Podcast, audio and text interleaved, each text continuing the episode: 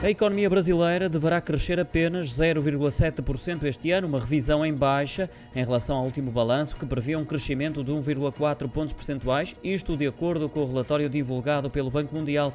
O Brasil é, entre 28 países analisados, o segundo que menos crescerá, ficando apenas atrás do Haiti, fruto de um período pandémico que deixou marcas profundas. Já para o próximo ano, as previsões apontam para um crescimento de 1,3% da economia brasileira e de 2 pontos percentuais em 2024. Relembro que este é um ano de eleições, as presidenciais estão agendadas para novembro e a revisão em baixa do crescimento não favorece a posição de Jair Bolsonaro, que procura manter-se no cargo.